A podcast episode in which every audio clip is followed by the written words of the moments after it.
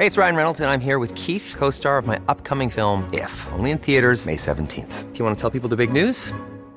All right, I'll do. Sign up now and you'll get unlimited for $15 a month in six months of Paramount Plus Essential Plan on us. Mintmobile.com slash switch. Upfront payment of $45 equivalent to $15 per month. Unlimited over 40 gigabytes per month. Face lower speeds. Videos at 480p. Active Mint customers by 531.24 get six months of Paramount Plus Essential Plan. Auto renews after six months. Offer ends May 31st, 2024. Separate Paramount Plus registration required. Terms and conditions apply if rated PG. Inicia. Heraldo Noticias de la tarde con Jesús Martín Mendoza. En Heraldo Radio.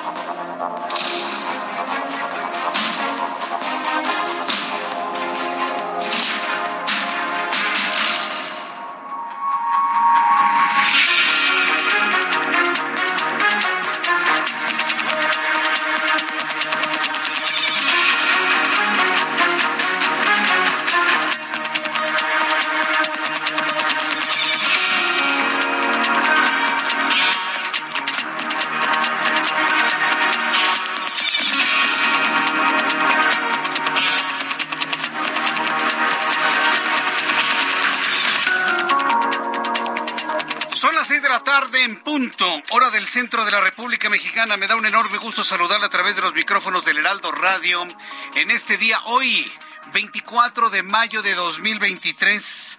Hoy es miércoles 24 de mayo, por cierto, así como asunto para iniciar. Hoy hace 30 años, 30 años, fíjense, hace tres décadas, asesinaban al cardenal Juan Jesús Posadas Ocampo en el aeropuerto de Guadalajara, Jalisco. ¿Por qué es importante este dato? El 24 de mayo de 1993, porque a partir de ese momento empezó la debacle de seguridad en México. Posteriormente vino el asesinato de Colosio, luego el asesinato de Ruiz Macié y todo lo que ya sabemos y conocemos en la historia reciente de nuestro país. Hace 30 años, un día como hoy, fue asesinado Juan- el cardenal Juan Jesús Posadas Ocampo un hombre que había sido vinculado a algunos carteles del narcotráfico. Esto sucedió en el aeropuerto de Jalisco. La investigación arrojó de que el pobre hombre estaba, estuvo en medio de un fuego cruzado. Nadie creyó la investigación, nadie creyó el resultado de esa investigación. Bueno, lo platicaremos un poco más adelante. Por lo pronto, hoy 24 de mayo de 2023, le tengo un resumen con las noticias más importantes. Lo que ha verdaderamente simbrado al sector financiero de nuestro país es las noticias sobre nuestros amigos de Citibanamex. El grupo financiero estadounidense Citigroup dio a conocer que ya no va a seguir con el proceso de venta directa de Banamex, por lo que decidió salir de la bolsa a través de una oferta pública inicial, es decir, una colocación de acciones en la que el, capital se trans- transferiría mediante operaciones en la Bolsa Mexicana de Valores. Mire, se lo voy a poner mucho más sencillo. Más sencillo que esto que técnicamente y eh, está con base en el comunicado de, de Banamex, se lo estoy informando. ¿Sabe qué fue lo que pasó? En el momento que Andrés Manuel López Obrador se pelea con el principal comprador, Germán Larrea, y posteriormente el gobierno se atreve a decir López Obrador de que quiere quedarse con el banco, han salido miles, decenas de miles de cuentas de Banamex. Yo ya se lo había dicho aquí. Los bancos no son infraestructura, ni cajas, ni cajeros. Los bancos lo conforman los clientes. Y si los clientes en este momento empiezan a decidir salir de Banamex ante la posibilidad de que el banco se lo quede al gobierno federal, las acciones y el precio de Banamex están yendo a pique. El valor del banco se está yendo para abajo.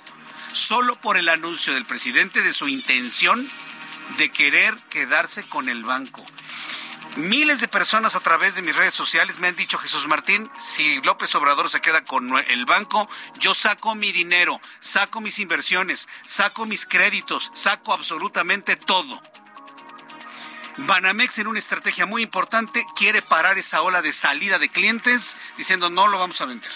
Vamos a hacer un proceso de oferta pública que puede durar el proceso hasta dos y hasta tres años, es decir, hasta 2026, entre 2025 y 2026, se podría dar ya la venta de Banamex por parte de Citigroup. Para ese entonces, yo estoy seguro que Andrés Manuel López Obrador ya no tendrá ninguna vela en el entierro en las decisiones de este país. Yo espero que para esas fechas López Obrador sea parte de la historia. Y es lo que también esperan muchos empresarios mexicanos e internacionales. Así que se detiene el proceso de venta de Banamex hacia adelante. Y bueno, pues le voy a tener todos los detalles más adelante aquí en el Heraldo Radio. Así que si usted es cuentaviente de nuestros buenos amigos de City Banamex, yo le voy a pedir, le voy a pedir algo. No saque sus ahorros, quédese revise los servicios y los productos que tienen nuestros buenos amigos de City Banamex. ¿sí? Saque su tarjeta de crédito, pida un crédito hipotecario, pida usted un crédito automotriz, tenga sus ahorros, tenga sus inversiones. El banco está completamente sólido, el banco está completamente resguardado, las decisiones que han tomado son importantes, así que no tiene usted nada que temer. Lo vamos a platicar un poco más adelante aquí en el Heraldo Radio.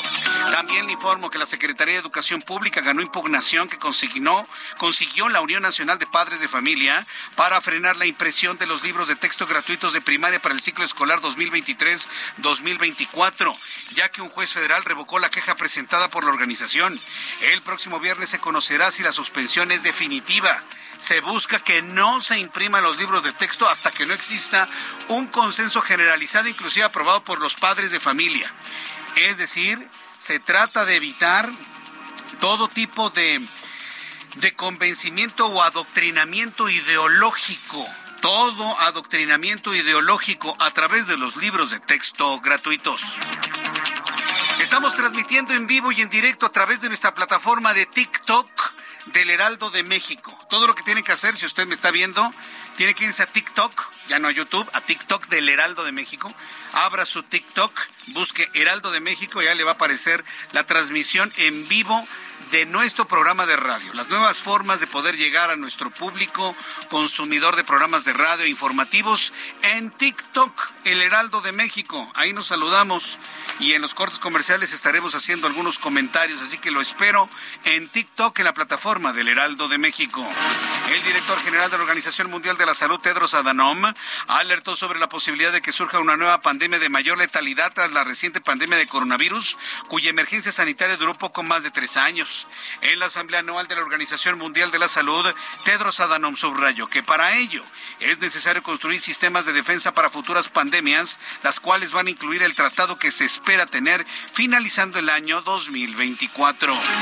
Cuarta noticia importante del día de hoy, murió Tina Turner. Murió Tina Turner la cantante estadounidense que creó toda una época en la década de los ochentas, la mujer cuya belleza de sus piernas fue evaluada en su momento en 3 millones 200 mil dólares. La cantante de origen estadounidense, Tina Turner, considerada la reina del rock, murió hoy a los 83 años en su casa de Kunach, en Suiza, tras una larga enfermedad y a poco más de 10 años de su retiro de los escenarios. Murió tranquila, murió con todas las comodidades del mundo, murió en Suiza, murió viendo las montañas nevadas de Suiza. Murió con toda tranquilidad una mujer que alcanzó la fama, alcanzó la riqueza, alcanzó todo lo que se propuso. Tina Turner, que cantó, bailó, se presentó y acompañó el crecimiento de estas generaciones. Cuando, cuando, Tina Turner cantaba esto que está usted escuchando, las generaciones a las cuales pertenece su servidor y muchos que me escuchan, pues estábamos en la conformación de la vida. Estábamos en la década de los ochentas, en tiempos de la preparatoria, y esta música nos acompañó a lo largo de todo ese crecimiento. De ahí la importancia del anuncio que se hace el día de hoy ante la muerte de Tina Turner.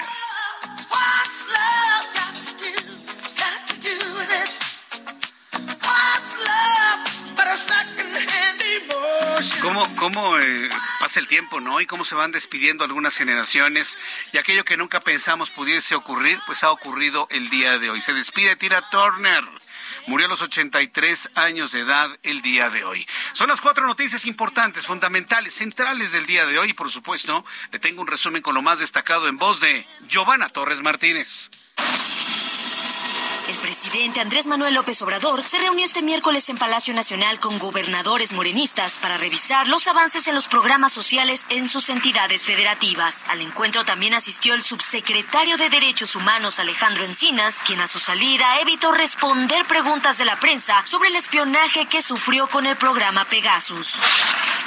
La Comisión Permanente del Congreso declaró como constitucional una reforma para que a partir del 2024 se baje la edad para que los jóvenes puedan competir como diputados federales y ser secretarios de Estado. La reforma abrirá la puerta para 16 millones de jóvenes que podrán acceder a estos cargos con menor edad.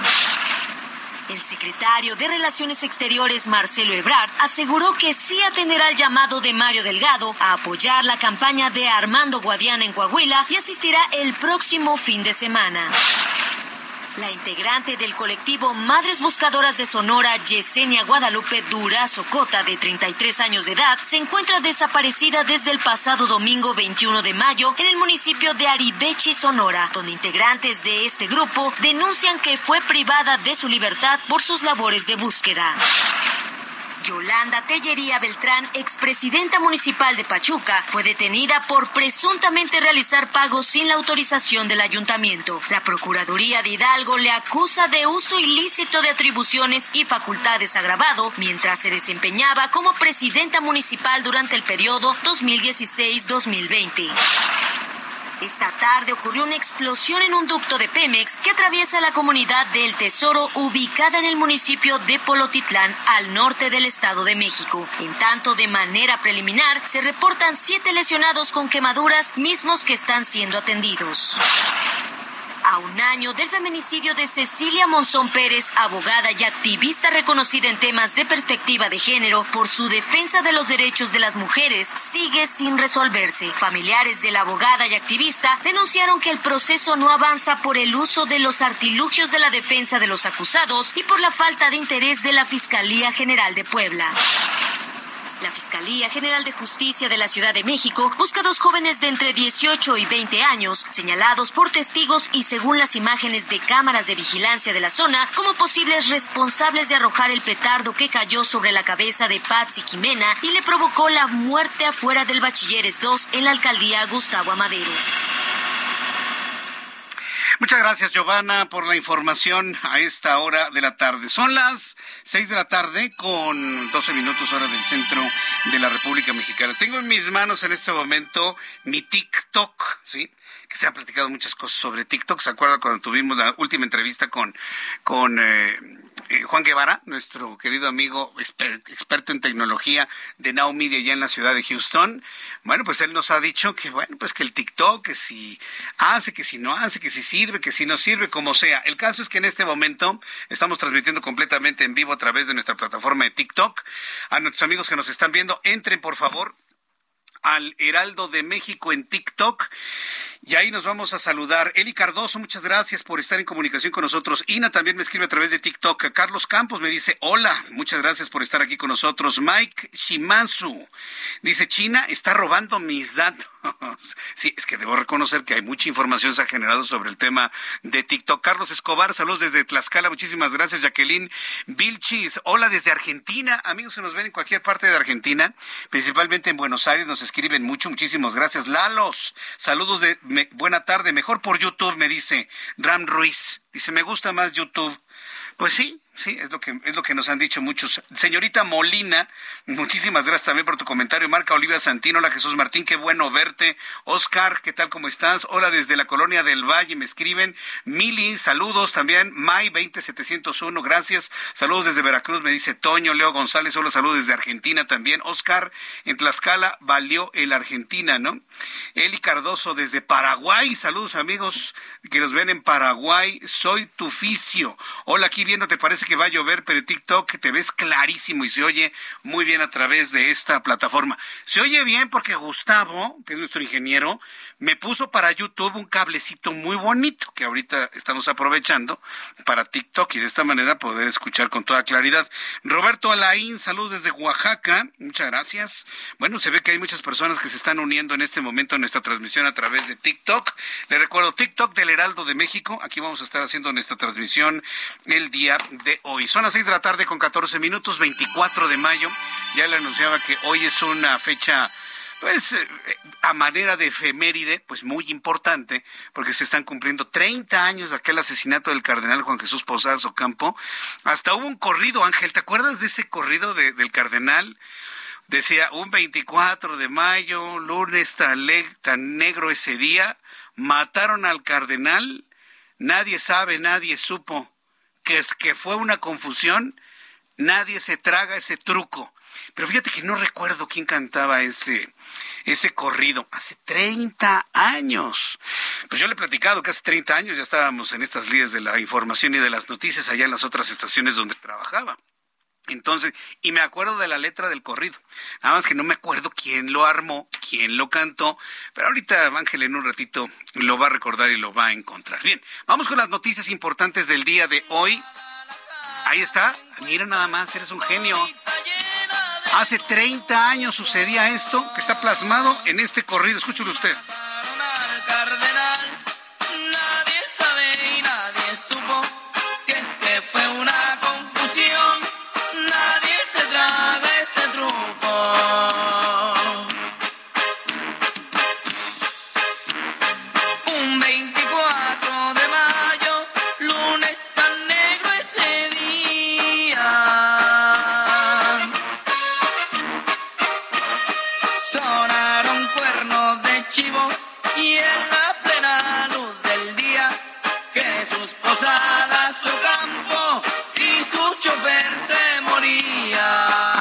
30 años de eso. Fíjese nada más cómo pasa el tiempo. Y mire, quienes hemos estado en las noticias desde entonces, recordamos aquellos acontecimientos como si hubiesen sido ayer, la imagen del vehículo todo baleado, el cuerpo del cardenal completamente inclinado hacia donde se encontraba su chofer, las investigaciones, los casquillos, bueno. ¿Por qué es importante este día? Ya se le platicaba. A partir de ese momento algo pasó en México. Algo se transformó en tiempos de los gobiernos de- del gobierno de Carlos Salinas de Gortari. Algo ocurrió. Meses después mataban a Luis Donaldo Colosio y meses después mataban a, a José Francisco Ruiz Macié en el mes de septiembre del 94. Fueron tiempos muy, muy complicados aquellos que recordamos sin duda alguna. Es decir, todo esto que hemos estado viviendo en materia de política no creo que es nuevo, ¿eh? Al menos tenemos 30 años con este tipo de noticias, al menos. Bien, pues para que vea que las cosas así, pues que cambien o no cambien, escucha las noticias principales del día de hoy. Un grupo de jóvenes encapuchados, presuntamente alumnos de la preparatoria número 3, Justo Sierra, de la Universidad Nacional Autónoma de México, tomaron las instalaciones de la preparatoria, acusan a tres profesores de acosar a una joven que inclusive por la presión del acoso, esta mujer, esta chica, se habría suicidado el 25 de abril. Mario Miranda, nuestro compañero reportero, nos tiene detalles de lo que ocurre en las inmediaciones de la Justo Sierra. Adelante, Mario, gusto en saludarte. ¿Cómo estás? ¿Qué tal, Jesús Martín? Muy buenas tardes. Pues informarte que un grupo de jóvenes encapuchados tienen tomadas las instalaciones de la preparatoria número 3 Justo Sierra, ubicada en la avenida Eduardo Molina, esquina Oriente 157, esto en la alcaldía Gustavo Modero. Los jóvenes piden la destitución de tres docentes a los cuales acusan de acoso estudiantil. El grupo de manifestantes también permitió a los estudiantes que se encontraban al interior realizando exámenes extraordinarios que abandonaron el lugar sin impedimentos. Los manifestantes llevan, llevan esa manifestación a dos días después de que los padres de la estudiante, la cual, como bien lo comentas, pues se quitó la vida, este, se manifestaron pacíficamente exigiendo a las autoridades de la UNAM la destitución de los tres profesores presuntamente involucrados en el caso. A pesar de las promesas de apoyo por parte de las autoridades educativas, hasta ahora y después de 48 horas no han realizado ningún cambio significativo el interior del Platén. Te informo que además de solicitar la destitución de los profesores señalados, los manifestantes también han denunciado casos de acoso sexual, Jesús Martín. Hasta el momento, pues los jóvenes se continúan pues tomando estas instalaciones. La mayoría de los jóvenes son aproximadamente unos 30 estudiantes que están encapuchados y tienen tomadas las instalaciones, no permiten el acceso a ninguna persona e incluso este mediodía retiraron, sacaron pues a los docentes, a los maestros que se encontraban al interior, los, los sacaron pues completamente de la escuela y estos jóvenes tienen tomadas las instalaciones hasta que pues tengan una respuesta por parte de las autoridades de la Universidad Nacional Autónoma de México. Por último, informarte que la circulación se encuentra abierta en la avenida Ingeniero Eduardo Molina, así como en el eje, el eje 5 norte San Juan de Aragón, Jesús Martín. Muchas gracias por la información, Mario. Muchas gracias. Hasta luego. Me, me está diciendo Rubén que el corrido que acabamos de escuchar lo cantan los plebeyos de Monterrey. Y me lo dijo a través de TikTok. Muchas gracias amigos que nos ven a través de TikTok. Le invito para que entre a la plataforma del Heraldo de México. Estamos transmitiendo en vivo a través de TikTok. Tenemos una buena cantidad de personas que en este momento están viendo nuestra transmisión y gracias por ayudarnos con esta información. Los plebeyos de Monterrey. De verdad no lo recordaba, ¿eh? Ni siquiera me suenan, pero es que han pasado, imagínense, 30 años. 30, los, ¿Y todavía existen los plebeyos de Monterrey? Creo que ya no existen, ¿va? Seguramente que no. Bueno, Muchas gracias a nuestros amigos de producción que le encontraron el corrido. Yo no sabía que existía todavía. Me acordaba más o menos de la letra, pero 30 años de aquellos acontecimientos. Mire, del asunto de la preparatoria número 3 Justo Sierra de la UNAM, Vamos a estar muy pendientes de lo que informe la UNAM, sobre todo si determinan sancionar, investigar, separar de su cargo temporal o definitivamente a estos tres maestros. Pero no, imagínense, póngase en los zapatos de ellos, ¿no? Que sean señalados de haber acosado a una chica que ante el acoso se quita la vida. Yo creo que no duermen desde el 25 de abril estas personas, por lo menos. Entonces mi compañero Mario Miranda y todos nuestros compañeros reporteros nos van a tener la información importante. Bien, Misael Zavala, reportero del Heraldo Media Group, y nos informa que las bancadas del PRI del Movimiento Ciudadano tuvieron un choque durante la sesión de la comisión permanente donde intercambiaron acusaciones, entre ellas la de los legisladores del tricolor quienes acusaron al coordinador del Partido Naranja, Jorge, Álvarez Maínez, de apoyar a Morena de cara a las elecciones del Estado de México. Mire, se traen un pleito entre Movimiento Ciudadano y el PRI. Pero esto, mire, es más falso, todo esto es más falso que una moneda de tres pesos. Porque el pleito del PRI con Movimiento Ciudadano y el lanzamiento a la candidatura de Alejandro Moreno a la candidatura presidencial nada más tiene un objetivo, destruir la alianza opositora. Es el único objetivo. Ese es el único objetivo de todo esto. Entonces, por favor, no seamos ingenuos. Ayer les decía, no se peleen, pero lo que buscan Movimiento Ciudadano y el PRI es destruir la alianza de partidos. Misael Zavala, adelante con toda la información. Muy buenas tardes. Buenas tardes, Jesús Martín. Buenas tardes al auditorio. Efectivamente, Jesús Martín, pues hoy eh, la Comisión Permanente del Congreso de la Unión volvió a convertirse en un ring, pero ahora el diputado priista Pablo Angulo Briceño fue quien se subió primero a esta contienda, digamos, en contra de Movimiento Ciudadano, al acusar que están haciendo campaña y el juego sucio al gobierno federal para pedir que no voten a favor del PRI y está claro que el Movimiento Ciudadano apoya a Delfina en el Estado de México, dijo el priista. En respuesta Jorge Álvarez Maínez, eh, diputado federal por Movimiento Ciudadano, dijo que eh, esta campaña no es contra Alejandra del Moral, sino en contra del dirigente nacional del PRI, Alejandro Moreno Cárdenas, por hacer acuerdos con el gobierno del presidente Andrés Manuel López Obrador. Pero ¿qué te parece, Jesús Martín, si escuchamos cómo lo dijo Jorge Álvarez Maínez? Es un honor estar enfrente de Alito Morena. Es un honor ser aludido por el empleado de más bajo rango que tiene Alito Moreno en la Cámara de Diputados. Es un honor estar enfrente de los principales socios de este régimen, de quienes le han avalado en la Cámara de Diputados y de Senadores la reforma en materia de prisión preventiva oficiosa, la reforma de prisión sin juicio, la militarización del espacio aéreo, la de los puertos marítimos, el quinto transitorio que le dio mando militar a la Guardia Nacional, la militarización del país. Jesús Martín, el emesista, también denunció a Alejandro Moreno por haber sido un lambiscón del otro era secretario de Gobernación Miguel Ángel Osorio Chong, pero ahora lo traiciona quitándole la coordinación del PRI en el Senado. Hoy Alito Moreno chamaquea también al Partido Acción Nacional de una manera ignominosa al decir que van a ir en alianza en las elecciones del 2024, pero al final, pues eh, según el emesista, el PRI va a traicionar a la Alianza Va por México en este sentido. Pero ¿qué te parece si seguimos escuchando cómo lo dijo Jorge Álvarez Mañez? Yo no soy el que era un lambiscón, empleado del secretario de Gobernación Osorio Chong y que lo destituyó como líder del Senado del PRI cuando era su principal palero. Yo no soy el que le aplaudía a Peña Nieto cuando quería meter a la cárcel a Ricardo Anaya y que hoy chamaquea al PAN de una manera ignominiosa. Yo no soy el que hoy es empleado de Adán Augusto López. Fue empleado del secretario de Gobernación del sexenio anterior y es empleado del actual secretario de Gobernación. Y no necesito responder en bola, uno a uno, al aquí estoy. El día que quieras debatir y el día que quieras contrastar visiones de país. No le estás ayudando a Alejandra del Moral. Yo no la he tocado. No me he referido a ella. Es una vergüenza para los candidatos el dirigente que tienen. Esconden el logo porque les baja puntos. Jesús Martín, pues así concluyó un nuevo enfrentamiento en la Comisión Permanente del Congreso de la Unión. Hasta aquí el reporte. Muchas gracias por la información, Misael. Gracias, buenas tardes. Hasta luego. Lo interesante de todo esto es que las hambres y ambiciones de Alejandro Moreno ya no afectan a Alejandra del Moral, afortunadamente. Alejandra del Moral va en una tendencia completamente hacia la alza para alcanzar la gubernatura del Estado de México el 4 de junio. Voy a ir a los anuncios y regreso con más información de esto después de los mensajes. Síganos a través de TikTok del Heraldo de México. Escucha las noticias de la tarde con Jesús Martín Mendoza.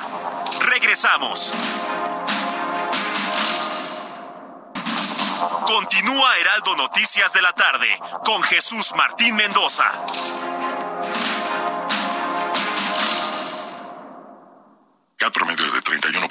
31.1% sin IVA. Vigencia del 3 al 31 de mayo. Detalles en ram.com.mx. Aprovecha el mes del trabajo RAM con las mejores promociones del año para estrenar una RAM 4000. La única pick-up doble cabina que carga con más trabajo. Llévatela con tasa desde 9.75%.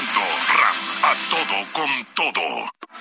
Para Alejandra Frausto, la cultura es la herramienta más poderosa para la transformación social. Compartir como un derecho para toda la gente, como un derecho humano. La secretaria de Cultura combate las desigualdades desde su trinchera. Un enorme poder para, desde esos espacios donde la herida social fuera más fuerte, donde se desató la violencia, tenemos la capacidad de desatar la paz. El respeto de los artesanos mexicanos es irreemplazable. Las marcas no habían tenido una buena práctica, normalmente habían plagiado vilmente y ellos tienen derecho a preservar sus elementos. Hay algunos que no están ni siquiera a la venta. Este miércoles, en Perfiles de Heraldo Media Group, Alejandra Frausto, secretaria de Cultura, referente de la noche, 21 horas, solo por Heraldo Televisión.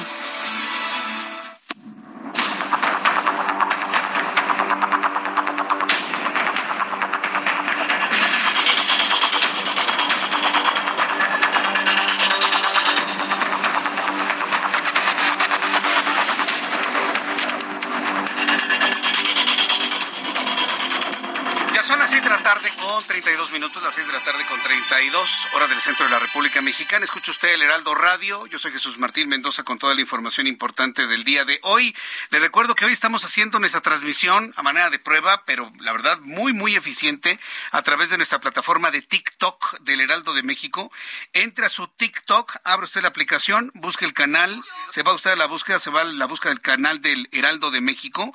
Ahí dice inmediatamente que tenemos transmisión en vivo, le hace usted clic en el logotipo del Heraldo y nuestra transmisión inmediatamente aparece. Lo espero en TikTok para que me mande un saludo, para que me mande un comentario yo leo su nombre en unos minutos más a través de TikTok del Heraldo de México. Bien, le adelantaba entonces sobre todo este pleito que traen el PRI y el movimiento ciudadano.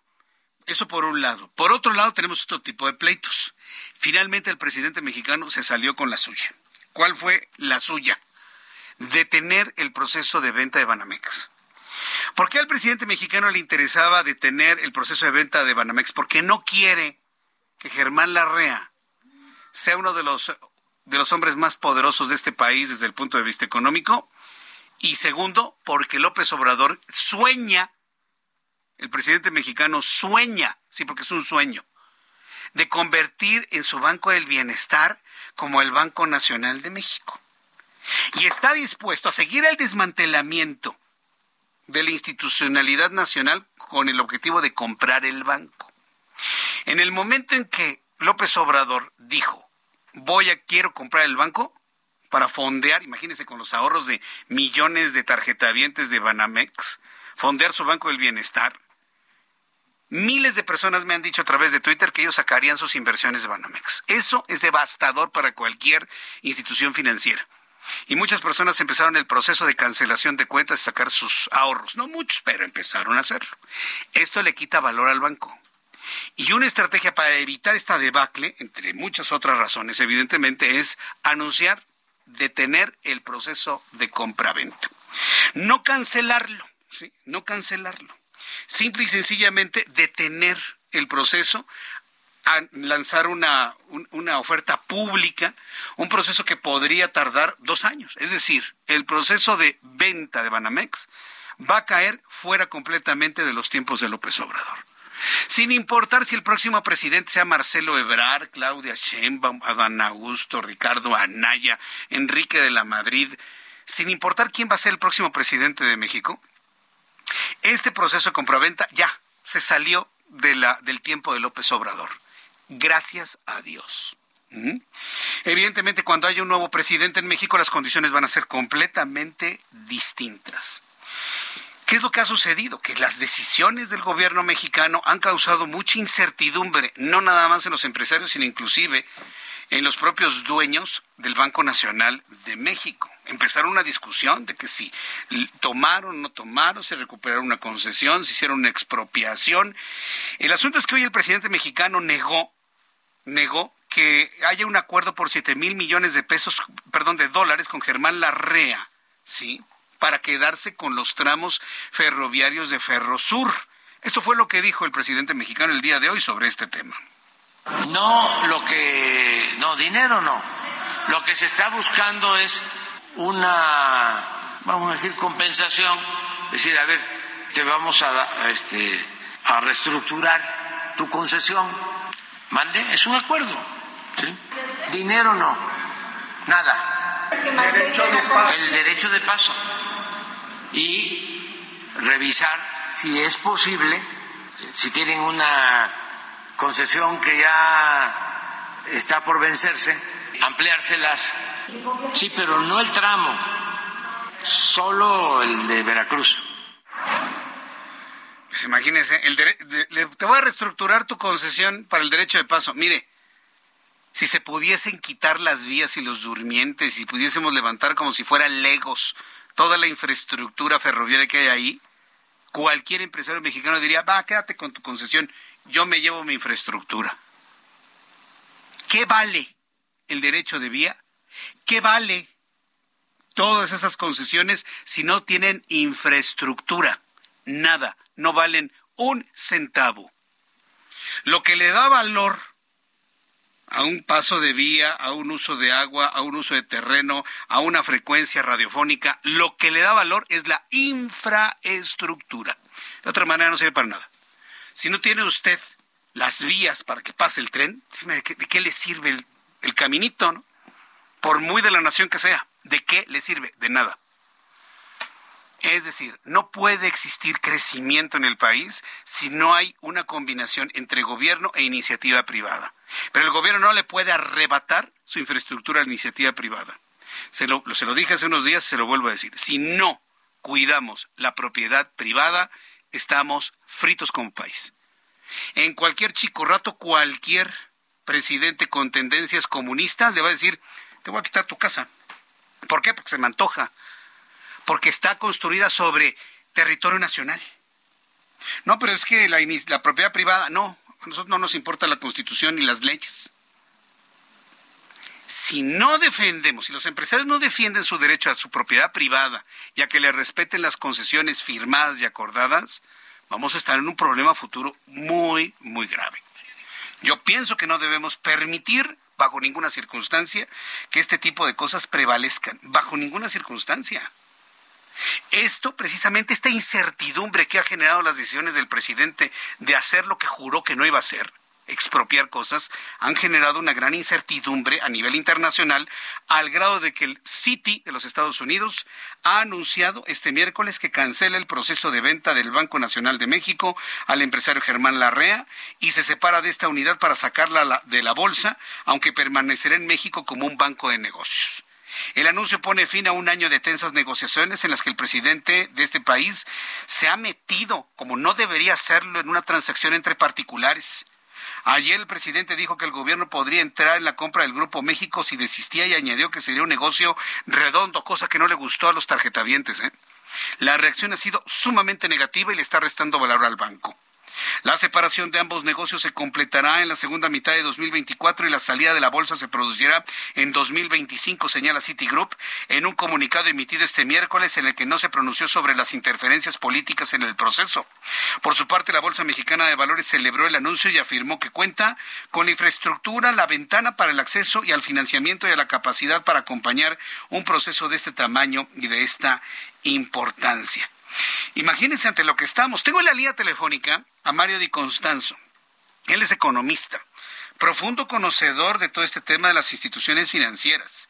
Él fue presidente, si usted lo recuerda, de la CONDUCEF, de la Comisión Nacional de Defensa de Usuarios de Servicios Financieros, a quien yo le agradezco mucho estos minutos de comunicación con el auditorio del Heraldo. Estimado Mario Di Constanzo, bienvenido al Heraldo de México. Buenas tardes. Muy buenas tardes, Martín. Un saludo a ti y a todo a ver, ¿ante qué estamos con todo esto que, que, se pretende? Da la impresión de que el presidente intervino con el objetivo de tirar el proceso de compraventa entre Citi y el Grupo México. ¿Cómo lo ves? ¿Cómo lo ve Mario Di Constanzo? Mira, se dice que en política no hay casualidades, sino causalidades, y creo que estamos eh, eh, en eso, ¿no? Eh, la, la incertidumbre, el ruido creado por el presidente de la República y no te y no necesariamente desde hace unos días cuando además pues prácticamente invadió expropió, tomó eh, estas, esta, estas propiedades o esta zona del de, eh, Grupo Larrea o del Grupo México, pues ha tenido como consecuencia que hoy eh, Banamex o más bien Citigroup señale pues que se retira, que no concluye la operación y que se va, ¿no? y que la operación pues casualmente la va a hacer pero de otra manera y hasta 2025, que es algo muy interesante, ¿no? No está hablando de que la pospone, no está hablando de que la va a hacer el próximo año, está hablando de una oferta inicial de acciones, eh, como se le conoce técnicamente, pero hasta 2025, ¿qué quiere decir eso? Que para eso entonces ya pasó el proceso electoral, ya no está eh, Andrés Manuel en el gobierno y obviamente las características de la operación van a ser muy diferentes. Ahora, si bien es cierto que desde hace un año, año y medio que se anunció la operación, yo, yo señalé algunas cuestiones eh, que no me parecían de la manera en cómo se estaba vendiendo. Lo cierto es que las negociaciones iban encaminadas y no solamente iban encaminadas, hubo varios postores. Tú recordarás que se fueron decantando durante el proceso, pero varios bancos, si no mal recuerdo, al menos cinco eh, grandes bancos, incluyendo Azteca, incluyendo eh, Santander por ahí, hasta Banorte, estuvieron, manifestaron su interés, el proceso siguió adelantando, ahora sí que llegaron a la final Banca Mifel eh, de, Daniel Becker y finalmente Germán Larrea, que habían estado presentes durante pues todo el proceso. Eh, unos días antes todavía, tú recordarás que el viernes se empieza a, señalar por algunos eh, analistas, por algunos periodistas, que se había retirado Germán Larrea del, de la compra, pues debido a este, a este asunto que se había tenido eh, de la invasión, de la presencia de la Guardia Nacional en las vías y de esta expropiación, que a lo mejor no es una expropiación, pero sí es una violación al Estado de Derecho, porque si yo te doy una concesión de, de alguna cosa, pues tengo que respetar esa concesión, ¿no? Me guste o no, y en todo caso, cuando termine la concesión, pues ya no te la renuevo, o eh, te la quito, pero te indemnizo. Y ahí estábamos eh, en un proceso en el que toda la semana pasada el presidente le había dado, entre comillas, el visto bueno a la operación. Se da todo esto y eh, hoy eh, Banamex anuncia, perdón, Citigroup anuncia pues que finalmente va a ir por otro camino para, para vender o para deshacerse de su presencia o del banco aquí en México. Y esto pues no solamente eh, es a consecuencia de esto, sino es un deterioro más para la economía. Mira, como yo lo había mencionado, el chistecito nos costó siete mil millones de pesos que va a tener que pagarle a Germán Larrea, más 140 mil millones de pesos que no eh, se van a generar como impuestos por la operación. Estamos hablando de 150 mil millones de pesos, que incluso como lo había anunciado el propio presidente, se destinarían tal vez a obras eh, pues destinadas para las personas más, más necesitadas. Entonces. Perjudicó a las finanzas públicas, perjudicó a la economía, perjudicó a los más pobres y perjudicó también a los eh, clientes, de, a los usuarios de Banamex, porque este proceso, mm. pues, durante este proceso de venta, pues sí se ha deteriorado un poco la calidad de atención a los usuarios, ha habido más quejas de los usuarios de Banamex, más incertidumbre, y pues con esto mm. les genera todavía más. Aunque el banco ha señalado pues que va a continuar con sus operaciones normalmente,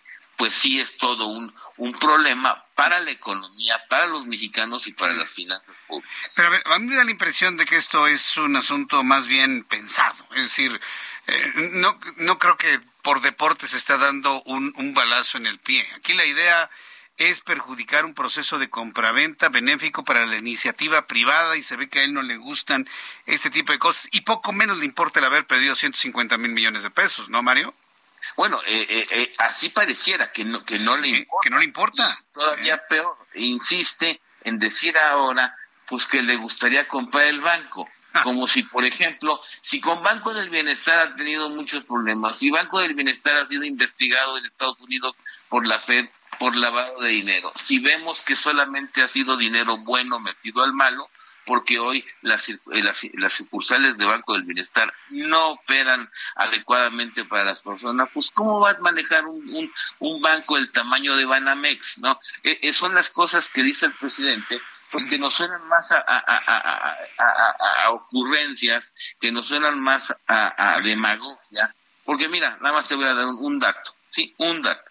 No, se ha peleado con el INAI, se ha peleado con el Poder Judicial por los sueldos un subdirector en, Banamex gana más que el presidente.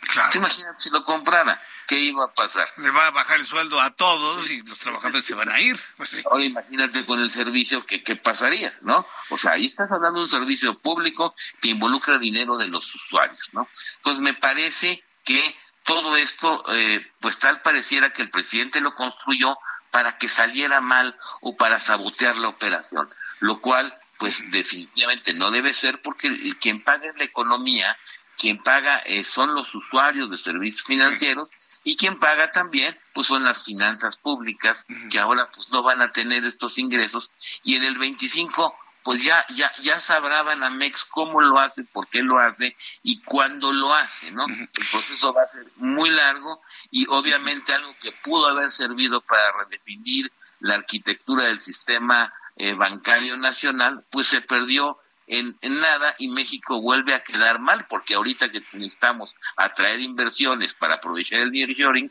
pues imagínense los mensajes que le estamos dando al mundo. Ahora, eh, hoy insistió el presidente mexicano en quererse quedar con el banco, seguramente él sueña que su Banco del Bienestar se convierta en el Banco Nacional de México. Sueña. Me imagino que Citi va a ignorar esas intenciones y va a seguir con su proceso para que cuaje, concrete después de que López Obrador se vaya de la presidencia, ¿no es así? Sí, definitivamente eh, no hay manera, no creo que City le vaya a vender el banco, además sería, yo te diría, sería el presagio de un nuevo Fobaproa, así te lo digo. Eh, pues hay muchos usuarios que dicen en el momento en que el banco, eh, el, gobierno tome Banamex, yo saco mi dinero de ahí, y esto se conoce como una corrida financiera, y entonces sí nos meteríamos en un problema que no salimos ni en este ni en la próxima administración. Entonces, yo no me imagino a México nuevamente con sociedades nacionales de crédito. Que, quedó comprobado, ¿no? En tiempos de López Portillo que los gobiernos no son buenos administradores de bancos, ¿no, Mario? Totalmente, totalmente ha quedado demostrado esto. Incluso, como te digo, pues no ha podido cambiarle la cara a lo que fue eh, Bansefi eh, con un banco de bienestar que nos ha costado, ¿sabes qué nos ha costado ese banco? Cerca de 30 mil millones de pesos que se le han entregado de recursos presupuestarios y todavía hay sucursales que no funcionan. Son ¿Cómo puede estar pensando en eh, pues manejar un banco que tiene hoy eh, pues poco más de 12.7 millones de clientes, que tiene 1.200 sucursales, que tiene casi 10.000 cajeros automáticos, me parece un, un, una ocurrencia, un disparate y, un insulto del presidente a la inteligencia de muchos mexicanos. Pues Mario Di Costanzo, muchísimas gracias por este tiempo para el auditorio del Heraldo. Vamos a ver finalmente cómo las siguientes declaraciones de Citigroup en los Estados Unidos. Pero bueno, creo que ya finalmente la decisión está tomada y pues yo creo que los eh, tarjetavientes, los clientes de Banamex deben estar tranquilos de que las cosas se mantienen como hasta ahora, ¿no? Sí, eh, definitivamente, qué bueno que lo menciona, sí, quien tenga su dinero en el banco, pues está seguro, quien tenga una tarjeta de crédito la puede utilizar, quien tenga una deuda la tiene que seguir pagando, es decir, todo sigue normal hasta este momento y seguirá así hasta eh, pues más allá del 25 incluso yo te digo. Correcto. Mario Di Costanzo, muchas gracias por este tiempo de análisis para el auditorio del Heraldo Radio. Gracias, Mario. Al contrario, buenas tardes, Martín. Ah, hasta luego. Mario Di Constanzo, quien fue el eh, director de la Conducef, bueno, pues con ese conocimiento profundo de las cosas, pues dando este análisis. Entonces, ¿cómo podemos redondear esto? ¿Está caso omiso de esos sueños guajiros? Sí, sueños guajiros. Ay, voy a comprar Banamex. ¿Con el dinero de quién? ¿De tu bolsa? No, quiero usar el dinero del erario. El dinero de nuestros impuestos para comprar un banco. Por el amor de Dios. Así que haga usted caso omiso de eso. Citi no le va a vender el banco al gobierno mexicano. No se lo va a vender. Y van a aventar el proceso hasta 2025 y 2026. Por lo tanto, para redondear este asunto, Usted, amigo, amiga que tiene sus inversiones, sus cuentas, sus créditos, sus hipotecarios, sus automotrices, sus seguros, eh, todo tipo de tarjetas con nuestros buenos amigos de Citibanamex, pierda preocupación. Manténgase fiel al banco. El banco le va a dar, le va a seguir dando servicio. Buen servicio, por supuesto. No pasa nada, las cosas se mantienen igual en Banamex y todo este asunto finalmente el mismo dueño del banco, el grupo Citi, lo ha pospuesto hasta después de la presente administración. Así de claro. Son las seis de la tarde con 50 minutos hora del centro de la República Mexicana. En otras noticias le informo que el vocero de la Arquidiócesis de San Luis Potosí, Tomás Cruz Perales, reveló que sacerdotes católicos que ofician en comunidades limítrofes con Zacatecas han sido retenidos por integrantes de grupos de delincuentes que operan en la zona. Estos tipos ya no respetan absolutamente nada. Hubo un tiempo en que por lo menos el narcotraficante, el criminal, iba con el señor cura que le diera una bendición por lo menos. No, ahora, hombre, la descomposición de estos grupos ha sido mayúscula. Vamos con nuestro compañero José Alemán, corresponsal en San Luis Potosí, quien nos informa. Adelante, José. ¿Qué tal, Jesús Martín? Tras lamentar el clima de violencia que se acrecienta en la entidad potosina, pese a los datos que provee el presidente de la República, Andrés Manuel López Obrador, el vocero de la Arquidiócesis de San Luis Potosí, Tomás Cruz Perales, reveló que en la zona limítrofe con el estado de Zacatecas, sacerdotes católicos que ofician en comunidades son retenidos por integrantes de los grupos delincuenciales que operan en la zona. Precisó que los sacerdotes le han comunicado que en municipios potosinos como Guadalcázar, Villa de Ramos y en las colindancias de Salinas con Zacatecas, grupos de la delincuencia organizada los detienen e interrogan pese a que se identifican como miembros de la Iglesia Católica, aunque aseguró que no han sido víctimas de extorsiones ni han recibido amenazas de muerte. Sobre los datos del presidente de la República, Andrés Manuel López Obrador, en el sentido de que la incidencia delictiva y los homicidios dolosos van a la baja, el portavoz de la Iglesia Católica en San Luis Potosí sostuvo que utilizando el sentido común resulta muy difícil coincidir con esa apreciación porque todos los días desgraciadamente hay violencia. Los datos de acá entre nosotros son esos, apuntó. El vocero del arzobispado potosino criticó que la Guardia Nacional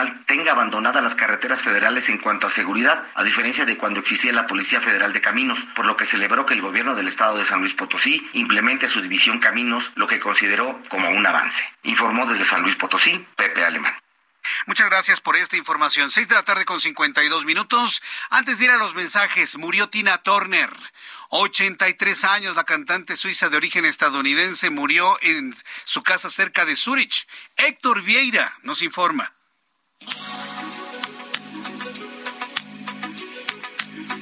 24 de mayo de 2023, la fecha en la que se apagó una de las más grandes estrellas del mundo del espectáculo. La cantante Tina Turner, considerada la reina del rock, dejó de existir en el plano terrenal para convertirse en leyenda. Fue el propio representante de la cantante quien anunció su deceso a los 83 años en su casa de Kochnat, Suiza, donde se instaló desde 1995 tras renunciar a la nacionalidad estadounidense y una carrera artística de más de 50 años, aunque no se reveló la causa. Su nombre verdadero era Anna May Bullock y aunque comenzó su carrera a finales de la década de los 50, fue en 1972 cuando saltó a la fama con el disco Let's Stay Together, con el que comenzó una época dorada, con millones de discos vendidos, premios por racimos y conciertos multitudinarios que le valieron ser considerada la mejor cantante de su tiempo. En 1988 impuso un récord Guinness al convertirse en la mujer cantante con más localidades vendidas para un solo concierto, 188 mil, para una memorable actuación en el Estadio Maracaná de Brasil. Otros de sus grandes éxitos fueron What's Love Got to Do With It, Private Dancer, I Don't Wanna Lose You and The Best, este último considerado un tema biográfico. Tras su retiro de los escenarios, decidió radicar en Suiza en 2013, mismo año en el que sufrió un accidente cerebrovascular y tres años después fue diagnosticada con cáncer. Por si fuera poco, murieron dos de sus cuatro hijos. En 2021 la Universidad de Berna le entregó el título honoris causa por una obra musical y una vida artística que la institución calificó de incomparables. Descanse en paz, Tina Turner. Héctor Vieira, Heraldo Media Group. Pero además muere una época de la música. Tina Turner nos acompañó a usted y a mí, que tenemos esta edad, en nuestro proceso de crecimiento. Descanse en paz, Tina Turner. Voy a los anuncios y regreso con un resumen de noticias. Escucha las noticias de la tarde con Jesús Martín Mendoza. Regresamos. Continúa Heraldo Noticias de la tarde con Jesús Martín Mendoza.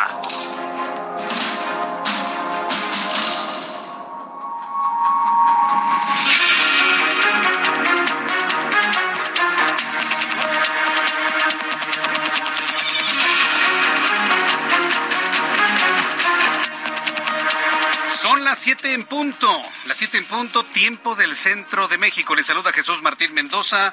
Escuche usted las noticias en el Heraldo Radio. Le presento un resumen con las noticias más importantes a esta hora de la tarde. La senadora del Partido Acción Nacional, Lili Telles, solicitó a la Comisión Permanente que llame a comparecer a la titular de la Comisión Nacional de Cultura Física y Deporte, la CONADE, Ana Gabriela Guevara, para que rinda cuentas sobre el uso de recursos económicos destinados para la dependencia a su cargo, así como un informe de resultados, es decir, el saber por qué no han fluido los recursos económicos para los deportistas que en las últimas contiendas han ganado oro en diversas competiciones a nivel internacional. En otras noticias le informo que vicepresidente, bueno, voy a tener una conversación con Yuli Mendoza García, vicepresidenta de la Unión Nacional de Padres de Familia, y vamos a hablar sobre la impresión de los libros de texto gratuito, asunto que ha generado una gran controversia sobre sus contenidos aún no aprobados. Le informé oportunamente que la cantante suiza de origen estadounidense Tina Turner falleció hoy a los 43 años en su casa cerca de Zurich, Suiza, con lo que termina una de las grandes épocas del rock de todos los tiempos. El vocero de la Arquidiócesis de San Luis Potosí, Tomás Cruz Perales, reveló que sacerdotes católicos que ofician en comunidades limítrofes con Zacatecas, eso fue lo que informaron, han sido retenidos por integrantes de grupos delincuenciales que operan completamente impunes en toda la zona. También informo que integrantes del colectivo Madres Buscadoras de Sonora denunciaron la desaparición de Yesenia Guadalupe Durazocota 33 años, quien fue vista por última vez el pasado domingo 21 de mayo en el municipio de Aribechi, Sonora. El colectivo afirma que fue secuestrada por sus labores encaminados a la búsqueda de los hijos desaparecidos. En entrevista con el Heraldo Radio, el expresidente de la Comisión Nacional para la Protección y Defensa de los Usuarios de Servicios Financieros, Mario Di Costanzo, acusó al presidente de generar incertidumbre alrededor de la compraventa de Banamex, lo que obligó a Citigroup a desistir de la operación y llevarla, pues ya cuando López Obrador se haya ido más allá del 2025 y se suma a las recientes expropiaciones del gobierno federal, lo que calificó como un deterioro más para la economía de México. Esto dijo Mario Di Costanzo. Pues me parece que todo esto, eh, pues tal pareciera que el presidente lo construyó para que saliera mal o para sabotear la operación, lo cual pues definitivamente no debe ser porque quien paga es la economía, quien paga eh, son los usuarios de servicios financieros y quien paga también pues son las finanzas públicas que ahora pues no van a tener estos ingresos. Y en el 25 pues ya ya ya sabrá Banamex cómo lo hace, por qué lo hace y cuándo lo hace, ¿no? Le informo que un juez ordenó, un juez ordenó detener a Linda Cristina Pereira, la esposa del exsecretario de Seguridad Pública, Genaro García Luna, y a los hermanos de dicho funcionario por una red, dicen, o sea, los acusan, pero tienen todavía que comprobarles eso, que pertenecen a una red de corrupción para desviar recursos públicos por casi 5.112 millones de pesos. La Comisión de Quejas y Denuncias del Instituto Nacional Electoral ordenó a Movimiento Ciudadano bajar uno de los dos spots contra el Partido Revolucionario Institucional perteneciente a la campaña con el PRI a la esquina por posibles calumnias.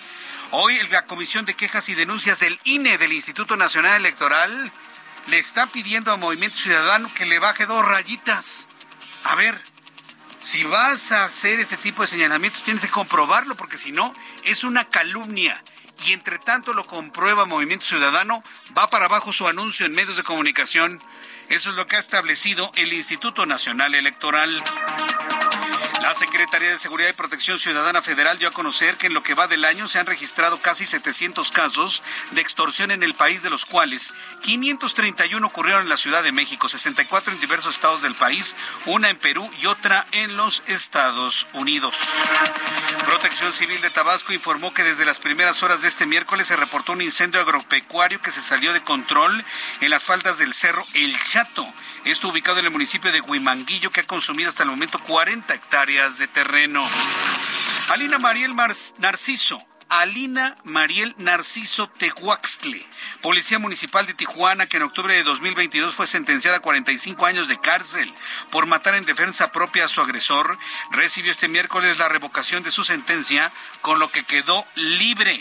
Alina se encontraba detenida desde 2019 cuando mató a Luis Rodrigo Juárez Arellanes, su pareja, también policía, le dieron 45 años, yo le dijeron, sí, pues ya saben, ¿no? Cómo está lo mediático. O le dijeron, no, pues este, pues ya se puede ir. Y pues se fue, y ya se fue. El presidente de la Cámara de Diputados, Santiago Krill, se declaró dispuesto a aceptar la recolección de un millón de firmas como requisito para competir por la candidatura presidencial de la coalición Va por México, siempre y cuando dicha propuesta alcance el consenso. Además, señaló que todas las propuestas y planteamientos deben ponerse a consideración de partidos y aspirantes para que el proceso salga bien, dijo Santiago Krill. En un arranque un poco accidentado por fallas técnicas, hoy, Ron DeSantis Aprendas este nombre, por favor. Ron DeSantis, gobernador de Florida, anunció su candidatura para la presidencia de los Estados Unidos. Prometió que cerrará la frontera contra el fentanilo.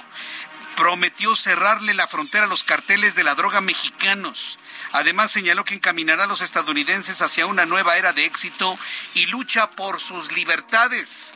Dijo Ron DeSantis que iría por la candidatura, buscará la candidatura del Partido Republicano a la Casa Blanca en 2024, compitiéndole de cara y de lleno a uno que ya lleva una trayectoria muy importante, que es el expresidente Donald Trump.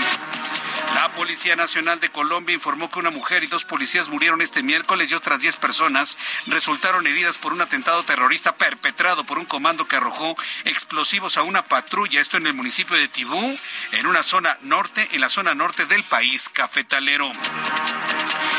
El presidente de los Estados Unidos, Joe Biden, expresó sus condolencias a los familiares de la cantante Tina Turner, quien murió hoy a los 83 años, a quien definió como un talento único de su generación y que cambió la música estadounidense para siempre y cuya fuerza personal fue totalmente extraordinaria. Hoy Joe Biden, presidente de los Estados Unidos, ha reaccionado a la muerte de la gran Tina Turner.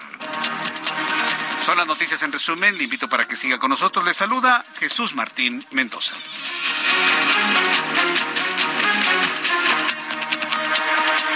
son las siete con ocho. Le doy la hora en el centro de México, 7 de la noche con 8 minutos tiempo del centro de México. 8 de la noche con 8 minutos, amigos que nos escuchan en Chicago y en Houston. Muchas gracias. 6 de la tarde con 8 minutos, amigos que nos escuchan en la zona de la montaña, amigos en Sinaloa. Son las 5 de la tarde con 8 minutos, amigos que nos escuchan en Tijuana, en San Diego, en Los Ángeles. Gracias por estar en sintonía con nosotros a esta hora de la tarde. Vamos con nuestros compañeros reporteros urbanos. Mario Miranda nos informa desde algún punto del Valle de México. ¿En dónde te ubicamos, Mario? Muy buenas noches ya. ¿Qué tal, Jesús Martín? Buenas noches. Tenemos información vía de la zona sudoriente. Informarles a los amigos automovilistas que circulan sobre el anillo periférico que en estos momentos encontrarán buen avance en el tramo de Barranca del Muerto a Constituyentes, esto en dirección al norte de la ciudad. En el sentido opuesto del anillo periférico, en el tramo de Molinos a San Jerónimo encontraremos carga vehicular la avenida Revolución con buen avance de Benjamín Franklin a San Antonio. Llegando a este punto, la vialidad se complica, esto en dirección a Barranca del Muerto, debido a la operación de la roja en los semáforos. La avenida Patriotismo con buen avance de Río Mescuac al viaducto Río Becerra y finalmente el eje 7 Extremadura con buen avance de insurgentes a Patriotismo. Martín, es la información real del momento. Gracias por la información, Mario. Seguimos pendientes, buenas tardes. Javier Ruiz, gusto en saludarte, Javier, ¿cómo estás? El gusto mío, Jesús Martín, excelente noche, muy bien, ya recorriendo la zona norte y tenemos buenas noticias, Jesús Martín, para todas las personas que transitan sobre la calzada Vallejo. Teníamos un bloqueo justamente llegando a la avenida 3A, aproximadamente unos 30 taxistas a lo mucho, Jesús Martín, bloquearon la circulación en ambos sentidos para exigir que se detengan los operativos por parte de la Secretaría de Seguridad Ciudadana.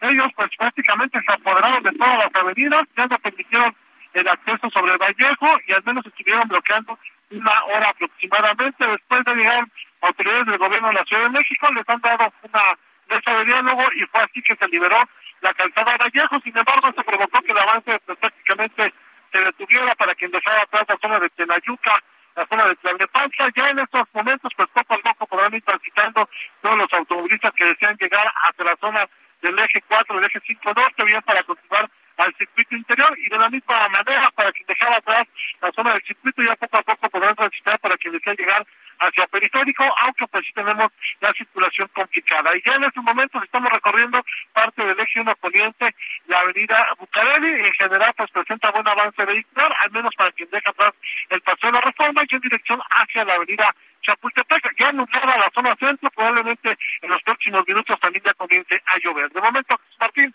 es el reporte que tenemos. Gracias por la información, estimado Javier Ruiz. Estamos atentos. Hasta luego. Hasta luego, muy buenas tardes. Son las siete con once, las siete con once, hora del centro de la República Mexicana. Amigos que nos escuchan en Canadá, en los Estados Unidos, en algunos países de Europa, que, por cierto es bien noche, ¿no? son las tres de la mañana en Europa. Pues sí, pues con, con, esto de que el presidente no quiso cambiar el horario por nada más quedar bien no sé con quién.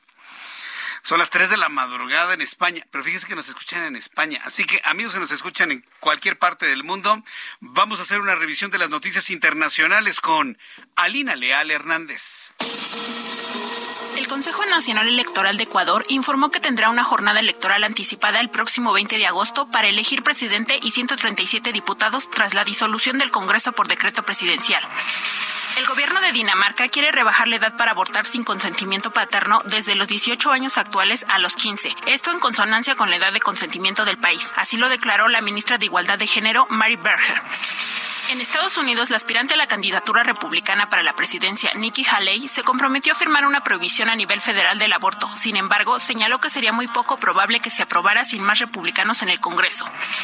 La Organización Internacional para las Migraciones, OIM, informó que en Sudán el número de desplazados internos pasa ya del millón de personas, mientras que la cifra de ciudadanos que han huido a países vecinos se eleva a casi 320 mil desde el inicio del conflicto el 15 de abril pasado. En Estados Unidos, más de un centenar de personas, la mayoría jóvenes, se manifestaron en la ciudad de Miami en contra del gobernador de Florida, Ron DeSantis, quien fue tachado de fascista y racista. Esto tras anunciar oficialmente su candidatura a las elecciones primarias del Partido Republicano. Muchas gracias, Alina, por la información internacional. Ya son las siete con doce, las siete con doce, hora del centro de la República Mexicana. Continuamos con la información aquí en el Heraldo. Y bueno, pues comentarle que la senadora por el Partido de Acción Nacional, Lili Telles, solicitó a la comisión permanente que llame a comparecer a la titular de la Comisión Nacional de Cultura Física, eh, y Deporte, la CONADE, Ana Gabriela Guevara, para que rinda cuenta sobre los recursos destinados para la dependencia a su cargo, así como un informe de resultados.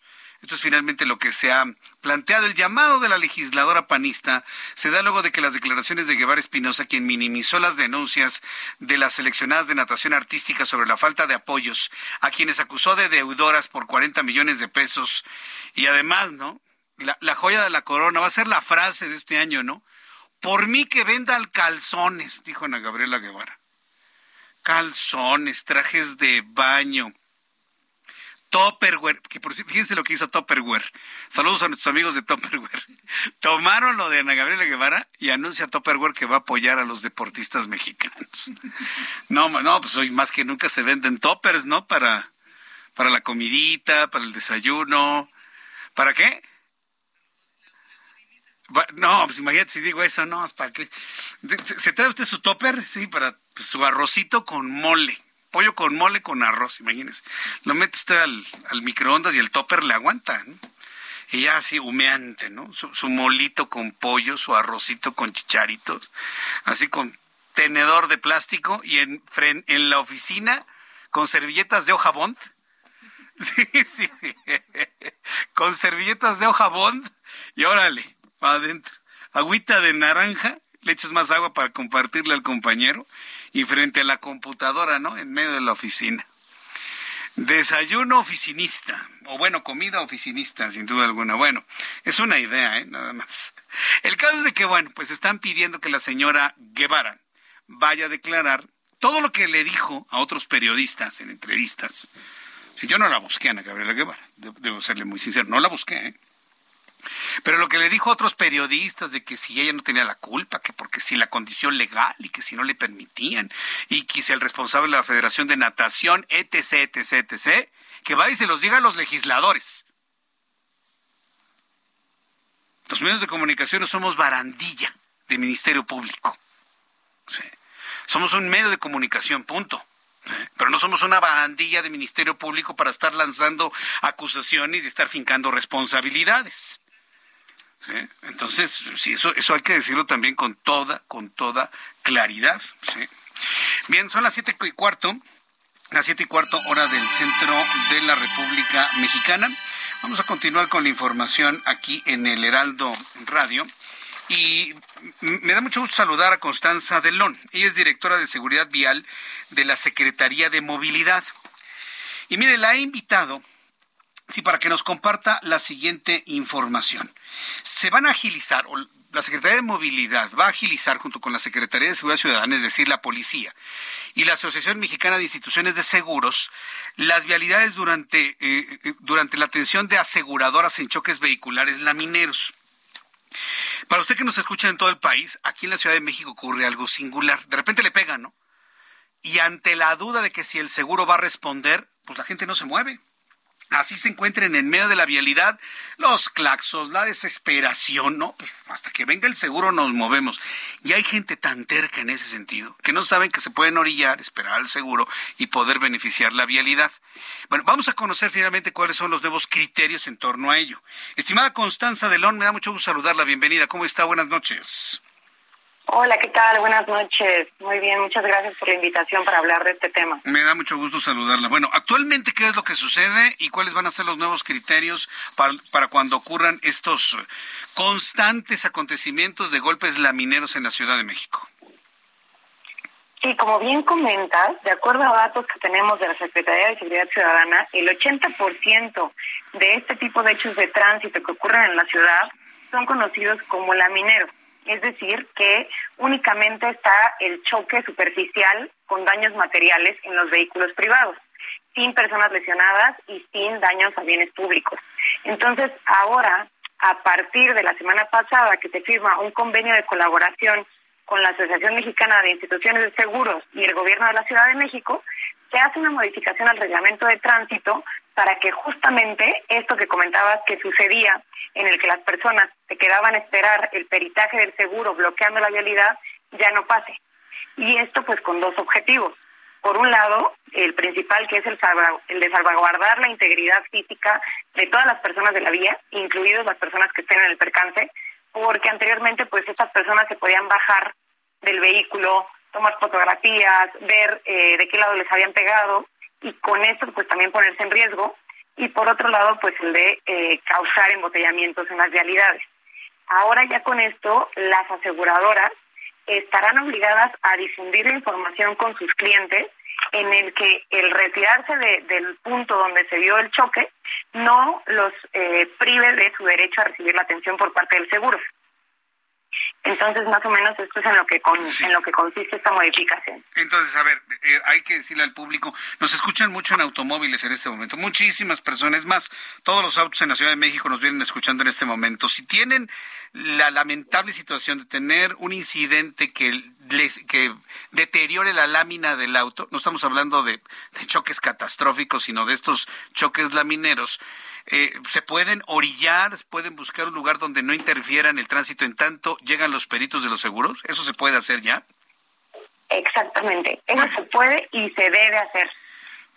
Es lo que se tendrá que hacer toda vez que no haya lesionados, solo existan daños materiales, no haya ningún conductor en algún estado inconveniente, es decir, en estado de ebriedad o bajo el influjo de alguna sustancia, y cuando no haya daños en vía pública. En estos casos se procederá al movimiento de los vehículos y también los agentes de tránsito tendrán esta indicación de pedirle a los eh, automovilistas que ahora sí que se orillen. Correcto. Y bueno, pues ya en ese momento llegarán los responsables de los seguros contratados en el tiempo que esté establecido y, ya de esta manera no se afectan el tránsito. ¿Se han incrementado los accidentes de esta naturaleza en la Ciudad de México? Yo recuerdo que en pandemia pues ni ocurrían porque no había prácticamente circulación en la ciudad, pero en comparación a tiempos de prepandemia con los actuales, ¿hay un incremento o disminución de estos incidentes? ¿Qué información tienen ustedes? Mira, los esquemas de movilidad se transformaron justamente con los parámetros de la pandemia porque todos los patrones de movilidad cambiaron, ¿no? O sea, el tema de congestión vehicular se redujo de sobremanera, eh, la gente pues empezó a realizar trabajo a distancia, lo cual eh, pues vació las calles prácticamente. Entonces, eh, tenemos datos en los que estamos evaluando cómo ha ido fluctuando esta situación y cómo ha cambiado a raíz de la pandemia, porque también muchas personas hasta la fecha siguen haciendo eh, lo que se conoce como el, el, teletrabajo, ¿no? El trabajo a distancia. Algunas empresas pues ya eh, solo manejan ciertos horarios de oficina presencial y el resto lo hacen desde casa. Entonces, estas son cuestiones que todavía estamos evaluando. Sin embargo, del total de, de estos hechos de tránsito que ocurren en la ciudad, el 80% corresponden a estos siniestros que no tienen eh, personas lesionadas. Entonces, eh, a raíz de eso es que se toma la decisión de decir, bueno, eh, ¿cuál es el objetivo? Por un lado, favorecer la movilidad de todas y todos los que nos movemos en la ciudad, y por el otro, pues lo que te comentaba, ¿no? Que también las personas que estén eh, envueltas, o sea, estén envueltas en estos hechos de tránsito, que no requieran de, de una cuestión de, de médica, alguna cuestión también ya de un peritaje que intervenga por algún daño a la vía pública, entonces que puedan liberar la vialidad y con esto eh, reducir los embotellamientos y mejorar la atención tanto para ellos como para el resto de, de las personas que se mueven por la ciudad. Muy bien. ¿E-, ¿Esto aplica a partir, estos nuevos criterios aplican a partir de cuándo, estimada Constanza? Esta modificación entró en vigor en la Gaceta Oficial de la Ciudad de México el 17 de mayo, es decir, la semana pasada.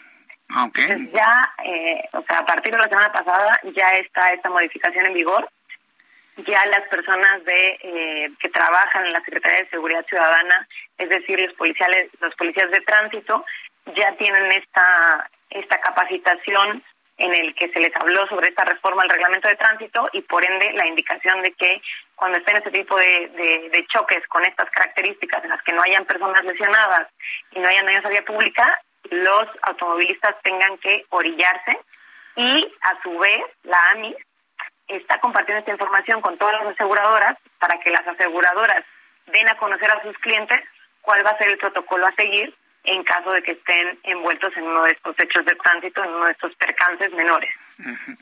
Bien, pues yo agradezco mucho el que nos haya hayas compartido, Constanza Delón, todo esto, este nuevo criterio en, eh, cuando ocurren estos choques lamineros. Muchísimas gracias por este tiempo, Constanza.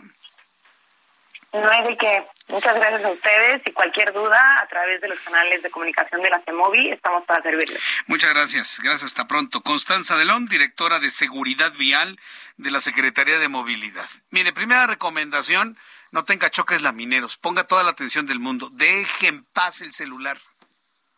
No esté utilizando el celular, por favor tenga su radio encendida en la frecuencia donde nos escucha todas las tardes, no, no utilice el celular hasta que llegue a su destino, ¿no?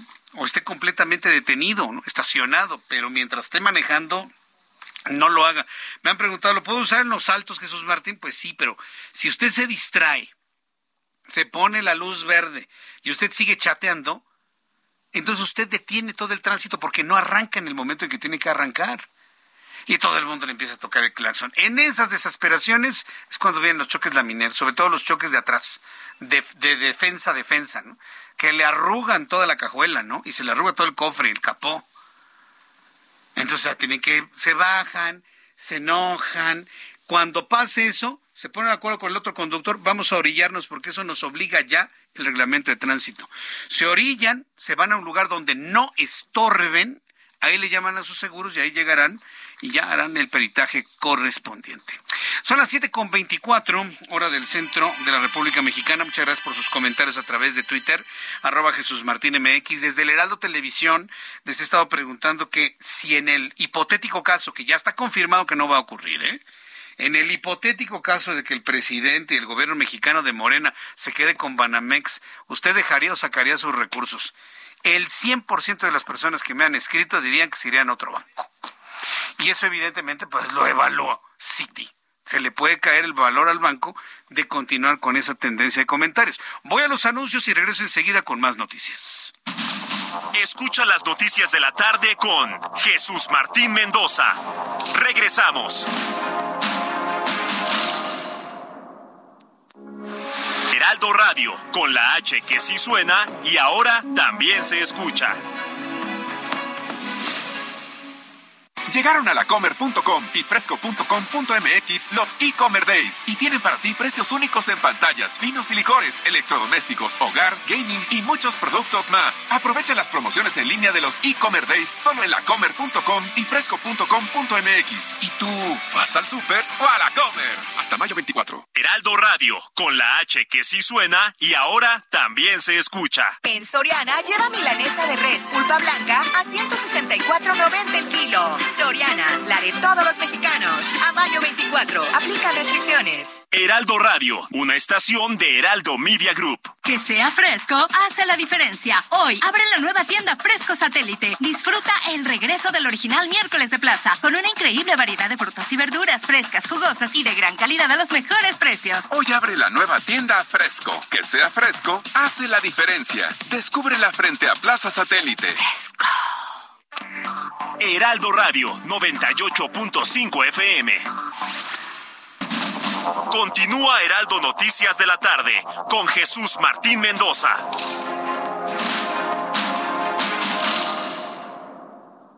Promedio 31.1% sin IVA. Vigencia del 3 al 31 de mayo. Detalles en ram.com.mx. Aprovecha el mes del trabajo RAM con las mejores promociones del año para estrenar una RAM 4000. La única pick-up doble cabina que carga con más trabajo. Llévatela con tasa desde 9.75%.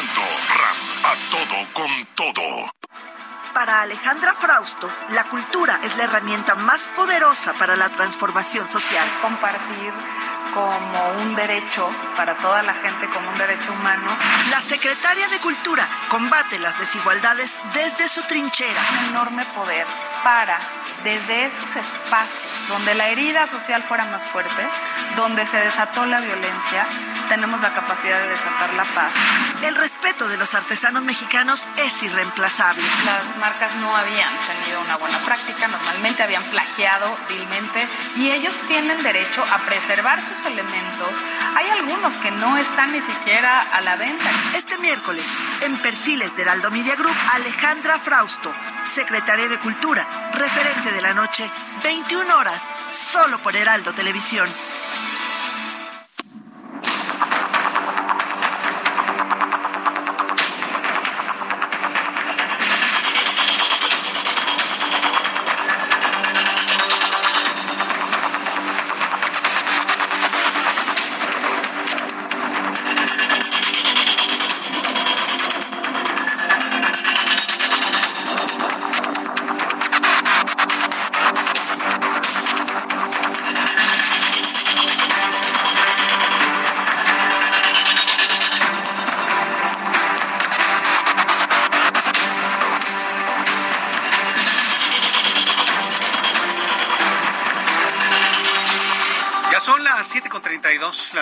Con 32 minutos hora del centro de la República Mexicana. Mire, yo en lo personal siempre le he dicho, ¿de qué nos sirve, de qué nos sirve estarnos peleando, ahora que se están peleando todos los políticos?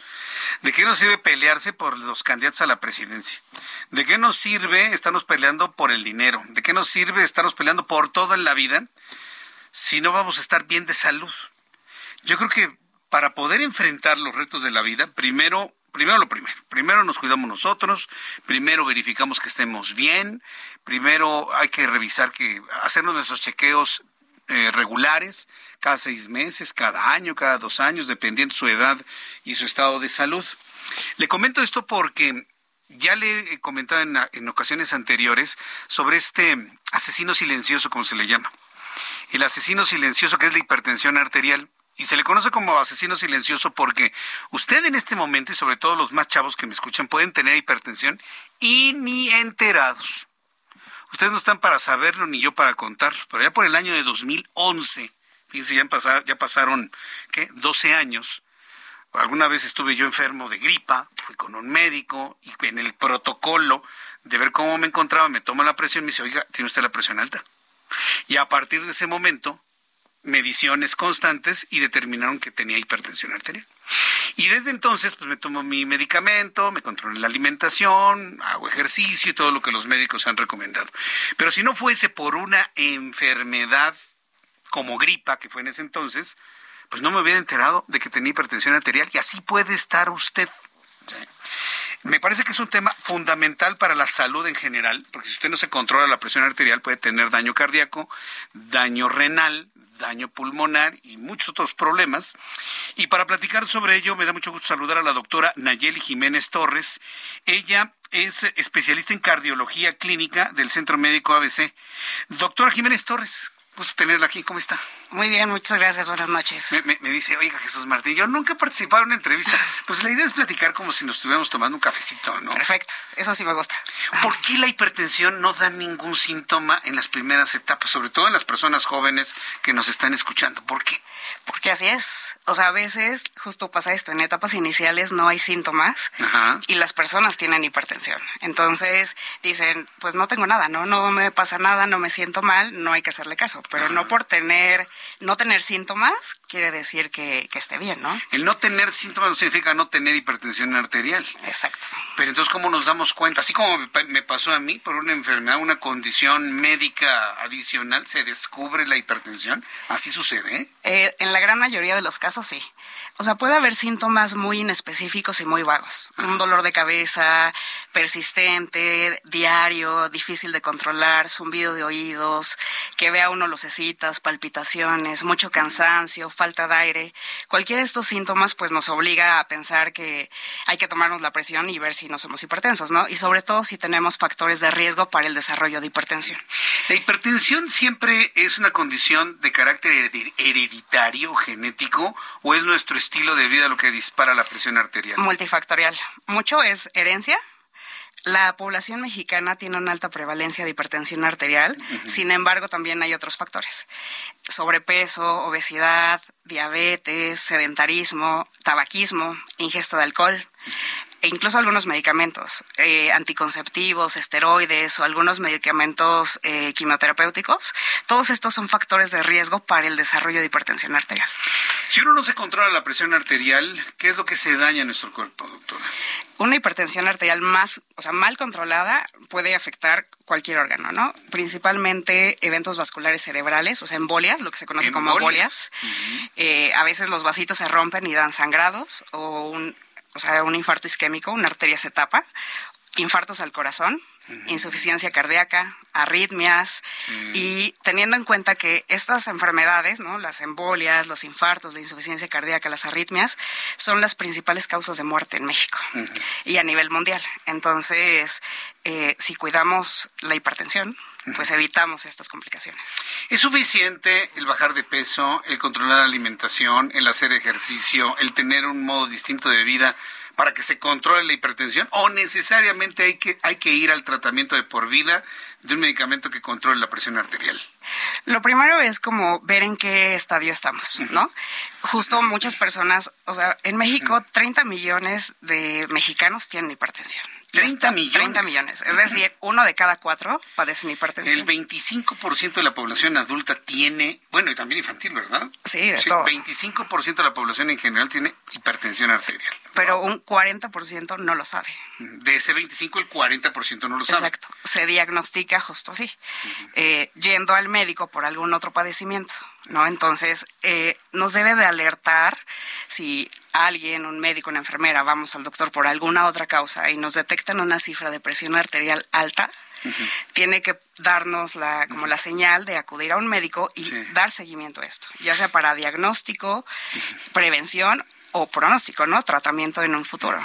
¿Cuál es la presión arterial ideal en un adulto? Porque parece que también hay ya ciertas tendencias nuevas en que ya no es tanto 120-80, sino que lo ideal sería 110-70, pero digamos en su clínica, en su práctica, ¿qué es lo ideal en presión arterial? O sea, la presión arterial es algo dinámico, porque nosotros somos dinámicos, ¿no? O sea, no somos estáticos. No es como una llanta de un coche. Exacto, entonces 120-80 nunca va a ser 120-80 sentado, parado, acostado comiendo, haciendo ejercicio, nunca. Pero debe de mantenerse dentro de un rango. O sea, una presión, una presión arterial eh, que debe de llamar la atención cuando es más de 130, 85. Cualquiera menos de esa cifra es normal. 125, 85. 130, 85. 130, 85. Es la, el foco rojo para acudir al médico. Exacto. muy bien. Para que nos diagnostique o prehipertensión o hipertensión y dar tratamiento, ¿no? correcto. Entonces, eh, eh, las personas que hacen ejercicio, por ejemplo, eh, y se mide la presión de manera inmediata, ¿pueden tener valores en este rango o superiores? Eh, es que no se debe medir después de hacer ejercicio. Ah, porque entonces arroja una presión arterial alta, pero por ejercicio. Exacto. Ah, ya. O baja, ¿no? Porque después de hacer una gran cantidad de ejercicio tiende a bajar, o sea, baja la presión. Ah, entonces no es real, ¿no? No se aconseja medirla después, inmediatamente después de hacer ejercicio, no. Eso es muy importante. Muy bien. Pues entonces, eh, ¿qué recomendaría, doctora? Ir precisamente al médico para nada más checarnos la presión, a ver cómo ando de la presión arterial, sobre todo si hubo hay familiares con esta condición de hipertensión. O sea, se aconseja eh, después de los 40 años tomarse la presión al menos una vez al mes, ¿no? Si hay esta cifra de la que hablamos, pues ir al médico.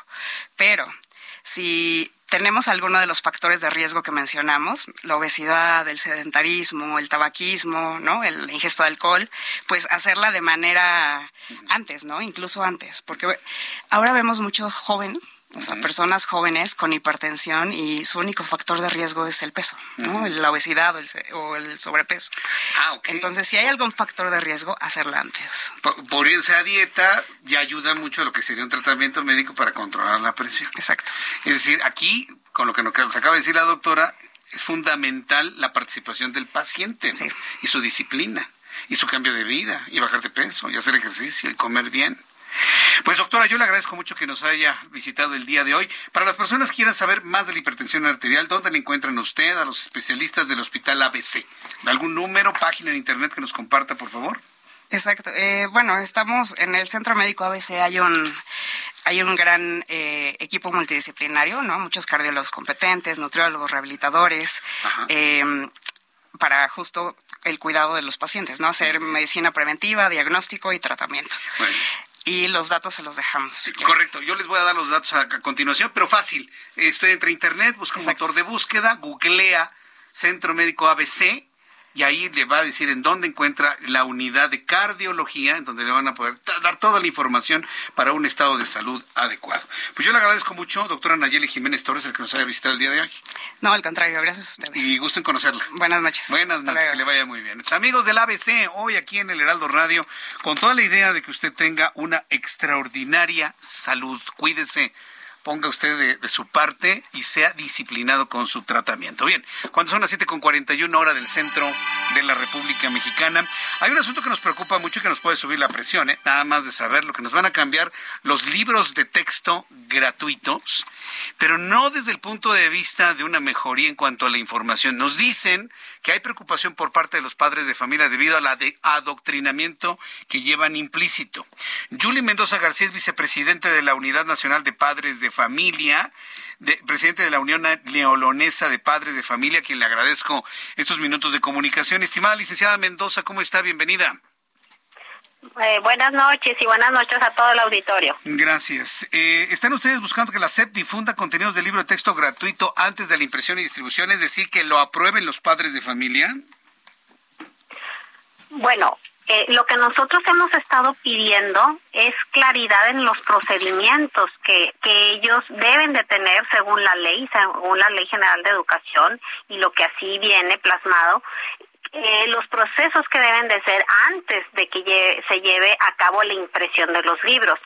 Aquí hay un dato muy relevante y lo cual también nos preocupa, eh, de, aparte del procedimiento. Ahorita el actual eh, planes y programas vigente es del 2017 aún no se ha aprobado el, el plan, los nuevos planes y programas, los cuales deben de anteceder a los nuevos libros de texto.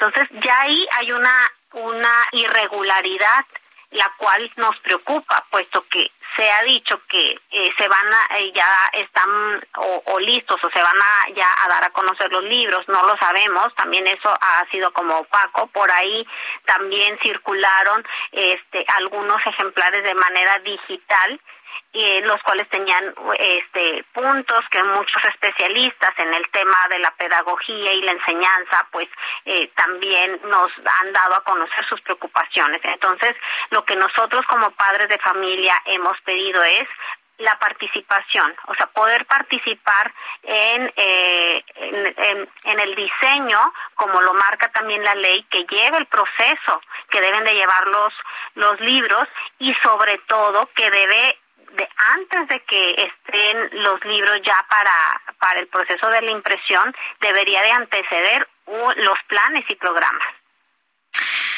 ¿Cuáles son los riesgos de, de, no revisarlos antes de que sean impresos? ¿Están ustedes detectando que existan contenidos que más que constructivos sean dañinos para los niños?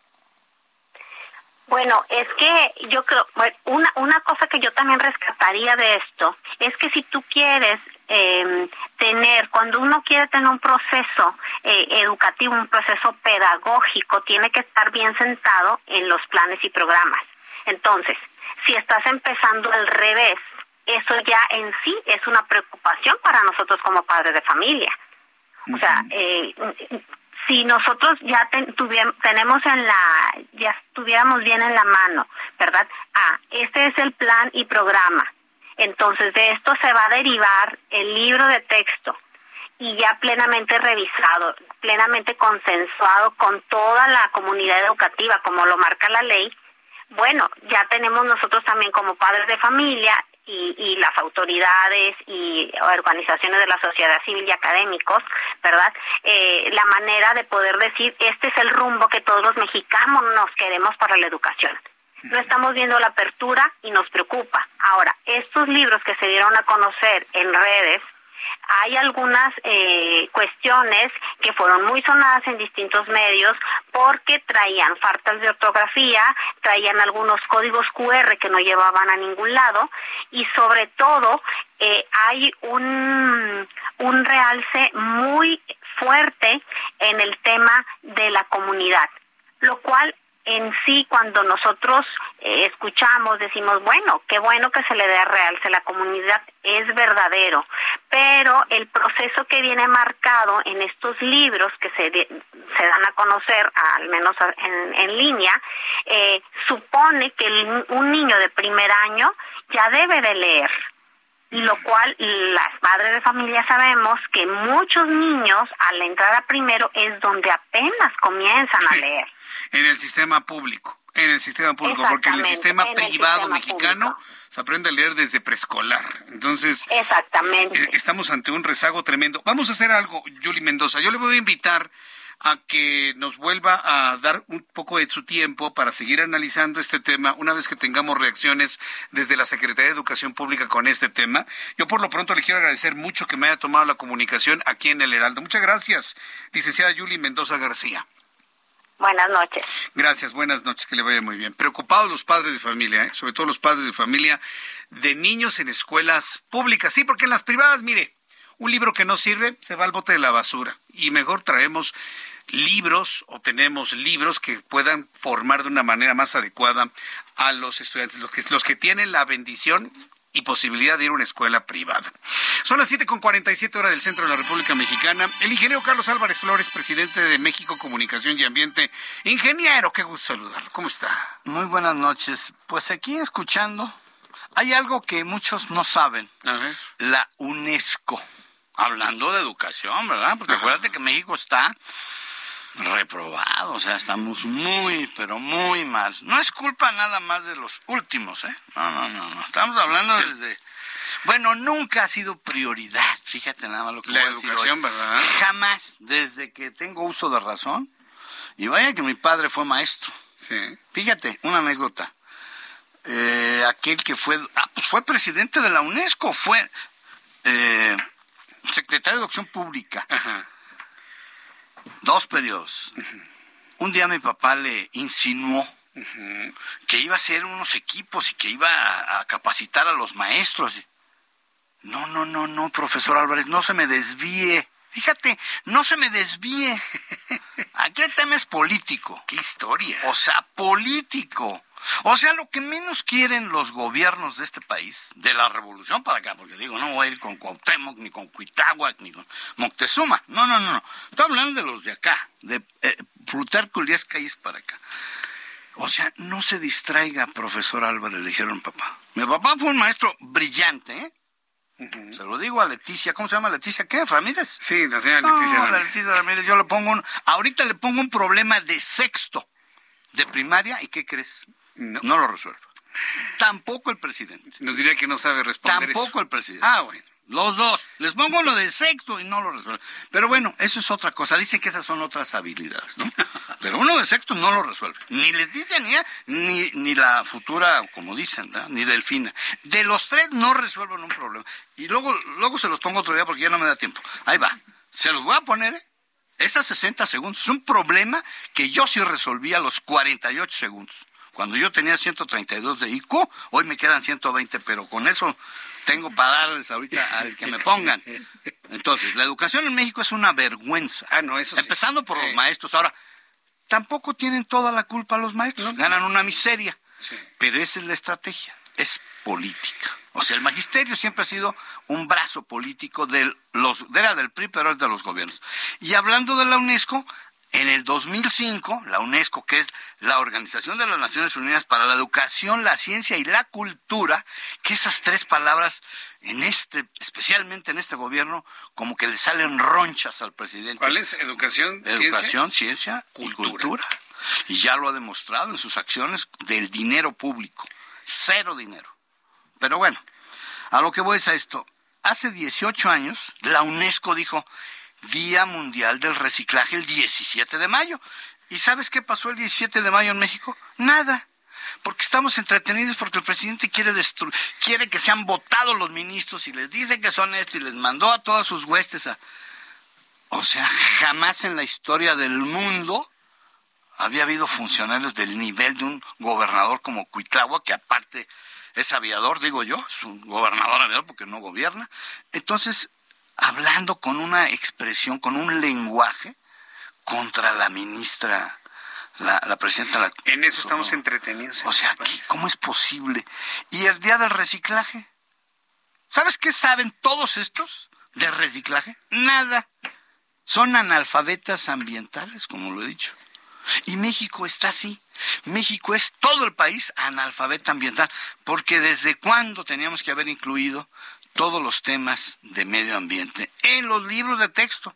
Y por supuesto también exigirle al sector privado, ¿verdad? También a los que ganan dinero, porque también ganan buen dinero haciendo, educando, este, el tema del medio ambiente. Entonces no hay nada. Tú ahorita ves esos lib- libruchos que dicen que van a hacer los libros de texto, no dicen nada de medio ambiente, nada, ya no digamos del agua, ¿eh?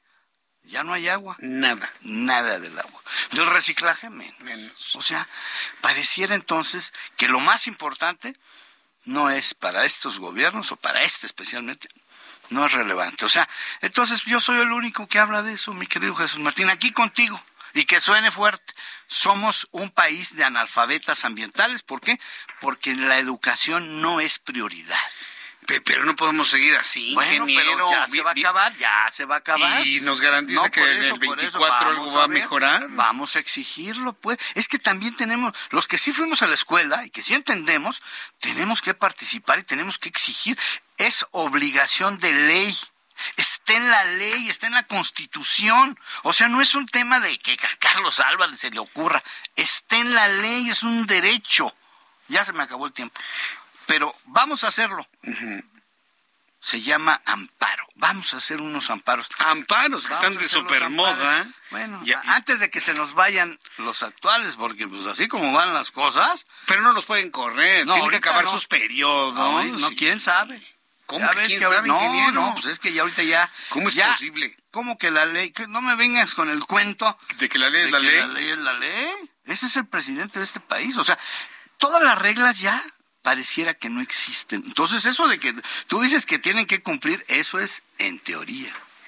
Porque hoy ya no, ya México es otro. En este momento ya cualquier cosa puede suceder. Y eso de que la REA, no, por mí que le quiten los tres mil kilómetros a la REA. Es un beneficiario, igual que, bueno, ya iba a decir otros apellidos, pero bueno, los digo, Miguel Alemán Velasco, Azcárraga, Zambrano, Furs, o sea, Grupo Alfa, o sea, todos ellos han sido ya no digamos Slim, le regalaron un monopolio público para hacer un monopolio privado. Mira qué bonito. ¿A poco hubo licitación? ¿A poco nos dijeron, a ver, mexicanos, ¿quién compra Telmex? No, no, no, fue adjudicación directa. Ellos lo manejaron. Igual ahorita. Por eso digo, a mí que le quiten los 2.500 kilómetros a la red, por supuesto que le quiten todo, porque todo ese dinero lo han hecho por esos favores de los otros. Y ahorita también hay favores de los mismos. Bueno, aquí el que tiene que dar las gracias es el ejército, porque el ejército tiene todo el dinero del mundo. Sí, ahorita. Ahorita. Vamos a ver qué va a pasar en el Vamos a ver en el futuro. Ingeniero, muchas gracias por visitarnos el día de hoy. Buena la charla, ¿eh? Bueno, pues es que, aunque no les guste, estamos reprobados en educación, estamos para llorar. Me, quedo con eso impactado. Somos unas analfabetas ambientales. Nos vemos la próxima semana. Con mucho gusto. Aquí en el estudio. Aquí nos vemos. Muchas gracias, ingeniero. Buenas noches. El ingeniero Carlos Álvarez Flores, presidente de México Comunicación y Ambiente. Y con esto nos despedimos esta tarde, noche, aquí en el Heraldo Radio. Ya se nos acabó el programa así de rápido. Nos vemos mañana, ¿qué le parece? Dos de la tarde, Heraldo Televisión, canal 8.1 de televisión abierta, 161 de Sky, en el Heraldo Radio, en todas las frecuencias en México y los Estados Unidos. Soy Jesús Martín Gracias, hasta mañana. Esto fue Heraldo Noticias de la tarde con Jesús Martín Mendoza.